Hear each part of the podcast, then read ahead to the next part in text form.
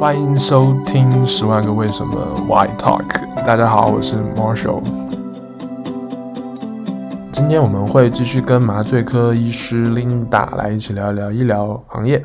那下半部分的内容我们会聊到医生的转职问题、线上问诊是否可靠，以及什么样的性格比较适合当医生。我方便问一下，那你当时是为什么又决定离开这个行业了呢？在你就是当了麻醉科医生几年之后，嗯，当时是基于几个原因。第一个原因呢，就是说是我那个时候身体不太好，嗯，因为呃，我们做麻醉的，刚刚都跟你说到了，像就日常来说，手术时间时长非常的长，是，呃，然后另外的话就是说我那个时候是连续在。呃，急诊的急诊科手术室那边，就急诊部的手术室那边待了一段比较长的时间。是。那么我们急诊的上班的时间的话呢，是比较黑白颠倒的。嗯。那么一般来说，我们是上上第一天上白班，第二天上一个夜班，嗯、然后呃第三天是下一个夜班，第四天又上一个白班，嗯、这样的一个循环嘛。嗯。所以说是，其实上到后面的话，你想想，我们白班的时间分不清白天与黑夜，是不是？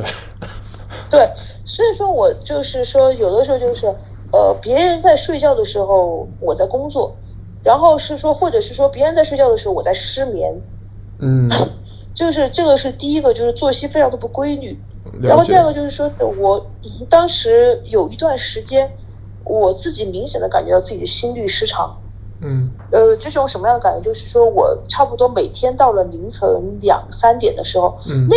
段时间又特别巧，两三点的时候晚上都有送过来的急诊，嗯，然后病人也一又都是比较危重的，嗯嗯，都比较危重，哎呦，所以说是压力非常大。但是我觉得我自己就有种感觉，觉得我好像这一刻我在，我再不躺下睡觉或者躺下休息的时候，我觉得我马上就要猝死了，嗯，就是其实自己对自己的身体，呃，可能想的夸张了一点，但是还是有有一个预判的，嗯，我觉得这个东西让我，呃。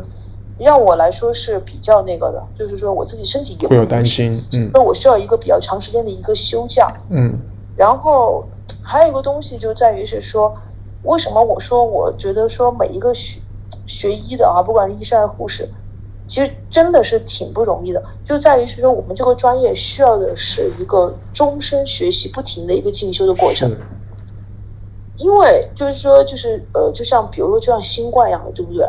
那比如呃，同样，它如果是新冠，说白了也就是新型冠状病毒。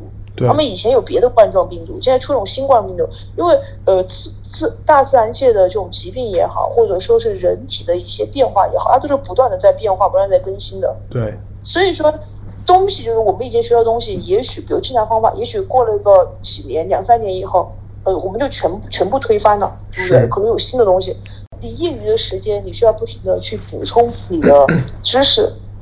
然后就是平时的工作压力又非常的大，因为我自己性格的一个原因，再加上身体的一个原原因，我需要一个短时间的去休息，嗯，或者说相对比较长的一个时间休息，那么我就我就暂时就选择离职，嗯，只是说是在我离职了以后，哎，呃，没有想到意外的，呃，发现了一些别的，就是在生活上别的一些生存的一些能力，嗯，呃，所以说是 就，呃，怎么说呢，就没有再继，就说是就离开了医疗这个行业，嗯。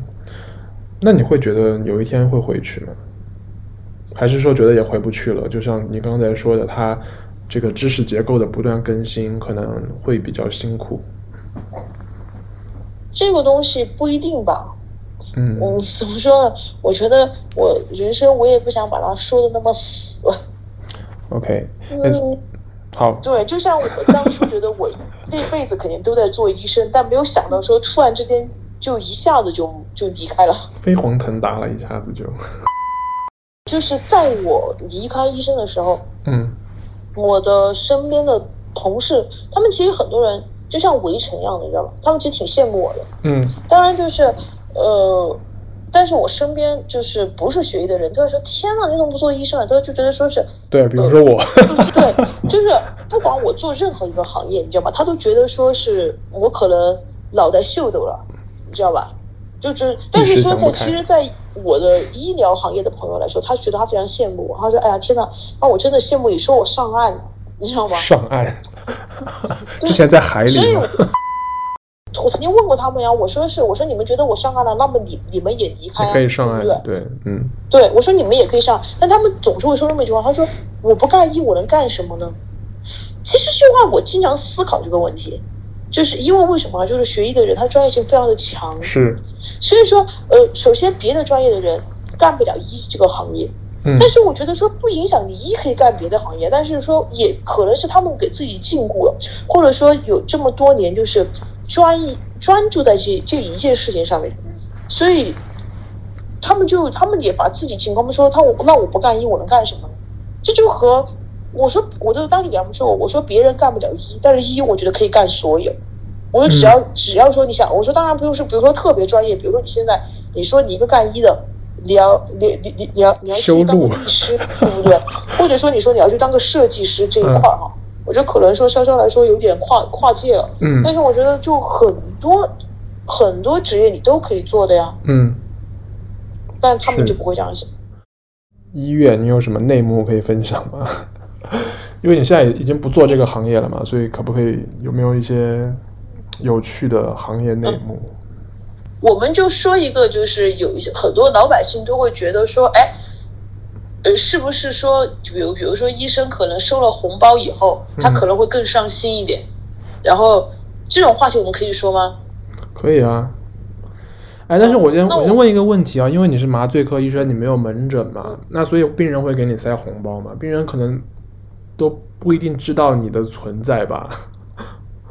嗯。就是怎么说呢？哈，还是你要自报，然后再把这笔钱捐出去。没有，在国内的话啊，在国内的话，其实哪怕就是你说这种红包东西，应该也轮不到这个就是麻醉医生来收吧？可能别他可能因为病患家属第一接触的都是那个，都是呃，主治医生嘛，病房里面的对医生嘛，所以说轮不到我们这边。但是我是跟你说这个事情，是告诉，其实我告诉所有的听众，红包这个东西其实不存在的。为什么这样来说哈？首首先，就是呃，就是以前，首先啊，就是说以前，呃，可能医生的收入相对来说可能会比较低一些。那么在前前几年吧，应该我估计也就是在在九十年代啊这些，或者说是在两千年以前。那不是前几年，那是二十年前。从我当医生的那个时候开始，基本上这种情况是不会有的。第一个哈，就是说呃，现在。呃，现在的话，医患关系非常的紧张，就是说是我对于我们医生来说，我是尽可能的把所有的手术风险也好，或者说治病风险也好降到最低。嗯，呃，就是说能够能够不给病人乱花的钱，我们绝对不乱花。嗯，然后能能把这个东西治到，就是说是如果说，比如我们能做到九十分，我们绝对不会说只做到六十分就过了。嗯，因为现在医患关系非常的紧张。所以说是，但凡有一点点做的不好，呃，其实又其实经常来说哈，因为媒体的宣扬，其实有的时候也是比较片面。比如说今天哈是有有一个呃，就是患者或者患者的家属对医生或者护士进行一些施暴的一些行为，这样的报道，其实我们圈内的人大家都会哦拼命的转发，包括朋友圈也好啊，怎么怎么样到处转发。但是其实看到的人看来看去的也是只有一个圈子里面的人，但反而一般的老百姓是看不到的。但是老百姓们每天你看他们，如果说但凡出现一个，比如说医生辱骂了病人，或者说怎么怎么样的一个新闻啊，天哪，铺天盖地的都是。对，因为立场不一样嘛，他站在对病人的立场，他可能会更关心这些。对，所以说是在我们讲，就是说这个东西，就现在的医患关系那么紧张的情况下，我就尽可能的，我能够做好的，我就一定要把它做好。嗯，其实有的，如果说，呃，你塞了，如果我是一个医生，对不对？你塞了一个红包给我，我跟你说，我心里面更害怕。首先治病，对不对？没有谁敢百分之百的保证这个病一定可以治得好，这个手术一定成功。即使说它是个特别小手术，哪怕今天只是给你拔一个智齿，嗯，我也不保证说它一定没有问题。那呃，那就是说是我尽我的全力，我的就是说我所有的步骤疗程都是符合规定的，就是符合章程。那么后面我还有理可说。但是但凡我真的是有这么一个收红包的过程，呃，百口莫辩啊。就是现在来说，就是第一没必要给医生，我觉得医生也不敢收吧。现在的形势，对，而且因为现在很透明啊，就比如说很简单，呃，我我作为病患家属，那如果说是我的亲属出现了死亡，或者说等等一些别的一些情况，那很简单，我可以通过呃走程序，我是可以去鉴定的呀。所以这种东西其实不存在的。所以说也给所有的听众说一声，你们大可不必，真的大可不必这样，大 可不必想想给医生送礼或者是送送钱。我还很想问一点哎，就是。因为其实现在很多这种不管网站啊、APP 开始在做这种网上问诊嘛，网上诊断啊，或者会给你一些这个建议什么的，你怎么看待这件事情？嗯，我觉得就只能是说作为一个参考吧，但是就是官方的话来说作为一个参考，但是我内心的话想说的是不要去，对，不不要信。我不知道，我我忘了是你还是我另外的朋友跟我说，就是第一，那些平台的那些医生，他不一定是真正的有资质的医生，那可能只是一个一个半吊子，水平可能相对而言就不怎么样。然后再加上他也没有真正的跟你接触嘛，只是通过你的一些描述，然后就给你一些建议，反而会让病人你就越看越心慌啊。我觉得，我给你这样，我给你说一个这么一个事儿吧。嗯。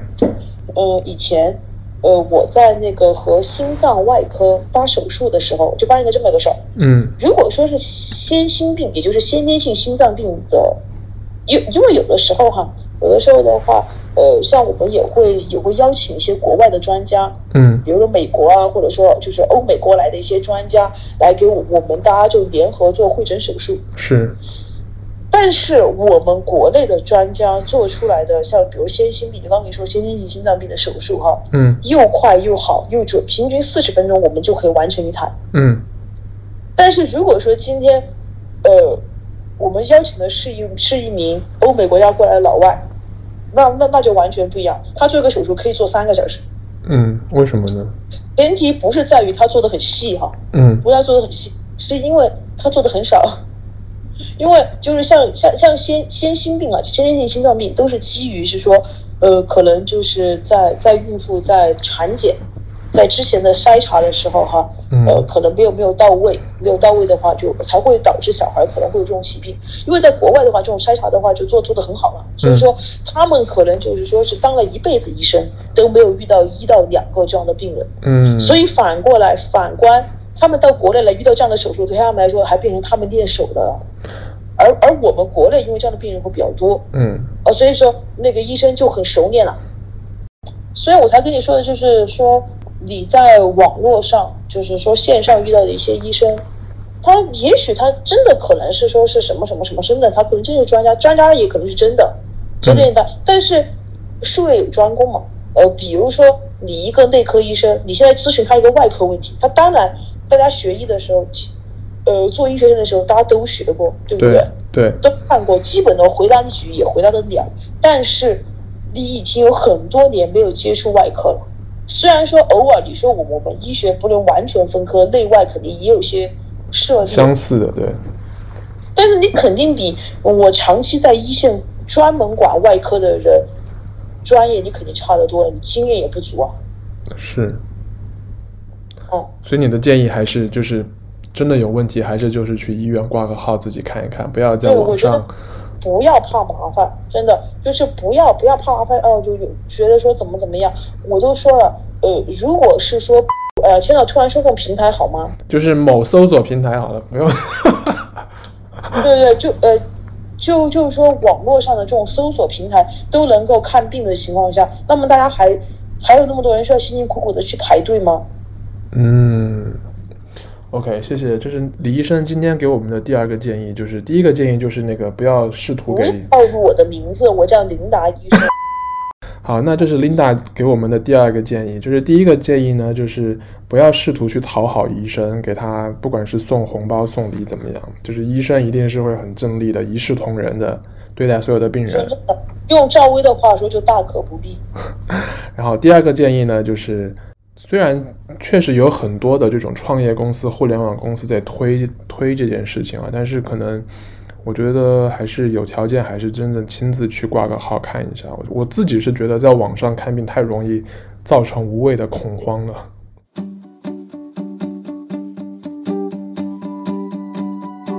其实您今天问我，我们这个节目的听众是哪个年龄层的，我还不确定。那就如果我们有一些这个还没有工作的年轻人啊，或特别是如果还有一些高中生在听我们这个节目，你会给他们什么建议？如果他们想学医，你会觉得给他们什么建议？这样来说吧，嗯嗯、呃，如果说你要去思考一个问题。就是说，你可以，你觉得说是你对学医，你是基于，就是说你觉得医生这个行业很光鲜，或者说是，就是说是一些比较表面的一些东西，社会地位。那么，对你就要好好的去思考，因为呃，有光鲜，有就是说是有各种社会地位的职业，其实蛮多的，你不一定非要往这方方面去考虑。但如果说你觉得你确确实实是一个有责任心的。你确实是尊重生命的一个人，真的尊重生命，我觉得是一件很重要的事儿。就是以前哈、啊，我们我在医院里面上班的时候，有这几种病人，我们是最不待见的。就是第一种，就是自杀的。我跟你说，每天基本上的每一个夜班都会有自杀未遂的人。真的吗？我们是非常反感这样的人的。就是我们觉得说，你根本就就是在浪费浪费资源，浪费医疗资源。公共资源真的是这样，说是那种他他那个割割腕人嘛，当下可能情绪激动了，歘一下情绪上来了，歘一下你就割了，割了以后，但是呃那因为人是会自自动凝血的嘛，感觉要痛了，一下子又又清醒了，要嗯，然后又不敢了。然后当下就就急急忙忙的又又过来要弄，你知道要要恢复就你割了以后要给你把血管给你缝起来，那么细的血管，然后里面的肌肉给你缝起来，然后肌腱给你缝起来，一层一层的，跟你说就就那么你割一一小个口子，我们要缝七八个小时，我们肯定我们愿意把这种东西给更多就是说是。呃，那种极危重的患者，就是就是别的，他们就很多人是想活，但这种人就是，所以说，我觉得第一个基于你一定要尊重生命，是你有那种真的热爱生命、尊重生命的这种想法，我觉得你可以学医。但是如果说你只是在于，比如说家里面的人说，哎呀，嗯、呃，学医稳定啊，越老越赚钱，这一类的，对，嗯，呃，对，这个就说句旁外话，以前我这个老师说过一句话哈。他说：“学医，学医真的好，什么好呢？好找对象。”他说特别奇怪，有两个职业的人特别好找对象，一个就是当老师的，嗯，一个就当医生的。天哪，人家就是说相亲的时候哈、啊，找那就觉得特特别的好。但其实他说除了这个医，他觉得还有什么好？又忙又累，也就是好找个对象。我就是因为没学医，所以我现在都没找到 对象。那么，那那么我我们我们下一期要要录的是说，为什么我还没有找到对象，是吧？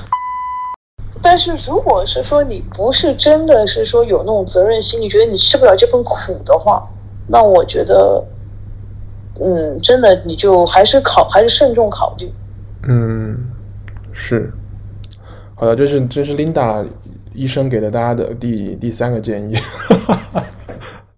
反正就是说，归根到底就是，我觉得不管是每一个行业，今天我们不局限于医疗行业，就是不管每一个行业，呃，大家在相处当中，我希望都能够，呃，就是互相多一些理解，然后彼此的话多一些信任。就是说是，既然是说这个东西，你今天比如说你生病了，对吗？因为你没有这个专业，所以说你把你的生命交给了有这种专业的人，那么彼此就多一了这份信任。我觉得应该多一份信任。不管是就像别的样的，今天你作为一个家长，你无法教育你的小孩，你把你的小孩送到了学校，你应该对对他的老师也多一份信任。我觉得这个这样的话，应该会越来越好。你最近是不是在那个竞选？你的这个思想觉悟一下子 高了很多。不是啊，其实我觉得我的，我觉得我的觉悟哈，呃，一直以来都还是。都还是这个程度的，就是可能平时平时我们俩就是太熟了，聊的话题没有聊到这些。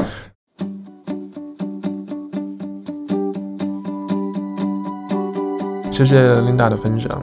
其实，在跟 Linda 聊天的过程当中，我觉得虽然她现在已经没有继续从事医生这个职业，但是依旧能够感受到她的热情以及对这个职业的尊重。我觉得工作其实很容易让人纠结，那它也是一个摸爬滚打的过程。不知道现在你是否在做自己喜欢的工作呢？谢谢你这周的收听哦，我们下个礼拜再见。